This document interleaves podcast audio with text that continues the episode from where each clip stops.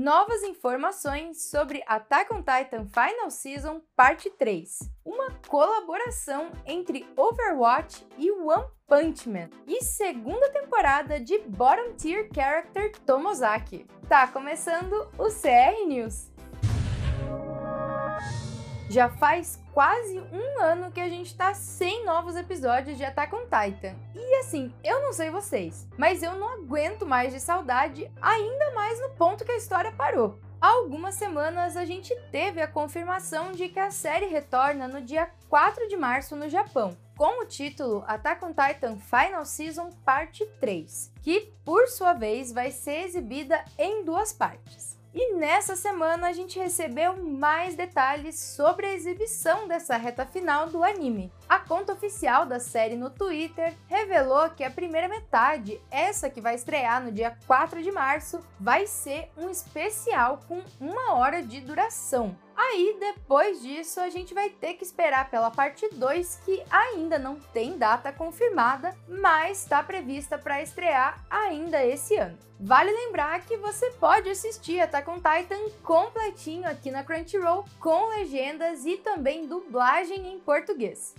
No ano passado, Bottom Tier Character Tomozaki já tinha anunciado que um novo projeto de anime estava em produção. Mas até essa semana a gente não tinha a confirmação do que exatamente seria esse projeto. E essa dúvida chegou ao fim ontem, quando foi confirmado que o anime vai receber uma segunda temporada. E junto dessa confirmação também foram revelados uma logo oficial, um vídeo promocional e também detalhes sobre um evento da franquia que está agendado para abril. A sequência vai receber o subtítulo Second Stage e vai contar com 13 episódios.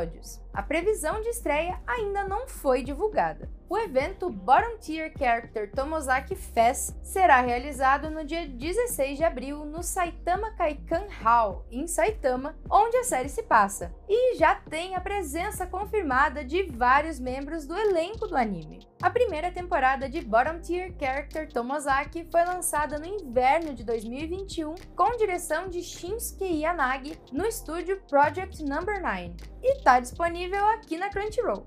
Pela primeira vez na história da franquia, Overwatch vai fazer uma colaboração com outras propriedades intelectuais, assim como Fortnite, por exemplo, costuma fazer. E a colaboração vai ser com nada mais, nada menos do que One Punch Man, trazendo a skin do Saitama para o Doomfist. Olha, eu achei bem apropriado, viu? A terceira temporada de Overwatch 2 já começou nessa semana, mas o conteúdo de One Punch Man vai chegar em um evento que começa no dia 7 de março e vai até o dia 6 de abril. Além da skin ter combinado demais com o personagem escolhido, o timing também é ótimo, considerando que a terceira temporada do anime está a caminho. Em uma entrevista ao canal de notícias japonês GameSpark, o vice-presidente da Blizzard Entertainment, John Spector, e o diretor de arte Dion Rogers afirmaram que a forte sobreposição entre os jogadores de Overwatch 2 e os fãs de anime os fizeram procurar títulos com elementos emocionantes compatíveis com o jogo. E One Punch Man foi muito bem recebido pela equipe de desenvolvimento. O filme em anime The First Slam Dunk está se aproximando da marca de 10 bilhões de ienes em bilheteria nos cinemas japoneses, um feito conquistado por apenas outros 42 filmes lançados no Japão. Até o dia 5 de fevereiro, The First Slam Dunk já havia arrecadado 9,95 bilhões de ienes, o que dá aproximadamente 387,9 milhões de reais, ficando na posição número 43 no ranking das maiores bilheterias da história no Japão, logo atrás de Piratas do Caribe O Baú da Morte, que arrecadou 10,02 bilhões de ienes. No ranking de bilheteria para filmes em anime no país, o mais novo longa de Slandunk está em 13º lugar, superando Detective Conan The Bride of Halloween e ficando logo atrás de Evangelion Thrice Upon a Time. Vale lembrar que The First Slandunk foi escrito e dirigido pelo próprio autor do mangá Takehiko Inoue e produzido pela Toei Animation em parceria com o Dandelion Animation Studio. E já que a gente está falando de cinema, eu já vou emendar aqui os números atualizados de bilheteria de Suzume. O filme mais recente de Makoto Shinkai continua batendo recordes, e a conta oficial do longa no Twitter revelou que ele se tornou o terceiro filme consecutivo do diretor a ultrapassar 10 milhões de ingressos vendidos no Japão. Isso torna Shinkai o segundo diretor a atingir esse marco.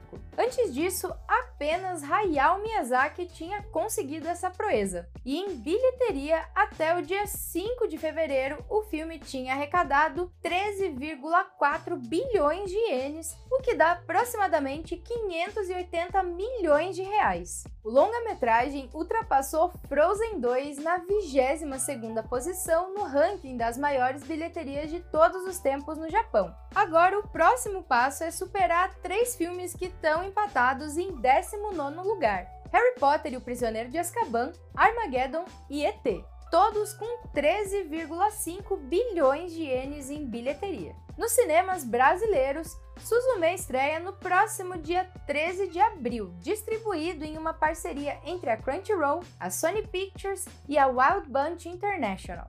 Se você já assistiu o anime Kakegurui ou a série Round 6, já sabe que ambos giram em torno de apostas e jogos com consequências até mortais. O que muita gente não sabe é que essas duas séries tiveram como inspiração uma mesma obra, sobre um cara endividado que mergulha em um submundo de jogos de apostas insanos e situações desesperadoras para conseguir ter um pouquinho de vitória na vida. Eu tô falando de Kaiji, um mangá de Nobuyuki Fukumoto lançado em 96 e que é publicado até hoje. Na história, a gente acompanha o Kaiji, um homem nos seus vinte e poucos anos mergulhado em dívidas e que, para quitá-las, aceita entrar em um jogo perigoso criado por pessoas cheias da grana e que sentem prazer em ver pobres coitados se darem mal em um cruzeiro em alto mar com a promessa de ganhar dinheiro suficiente para acabar com todas as suas dívidas e, enfim, viver a sua vida. Ou perder tudo e se endividar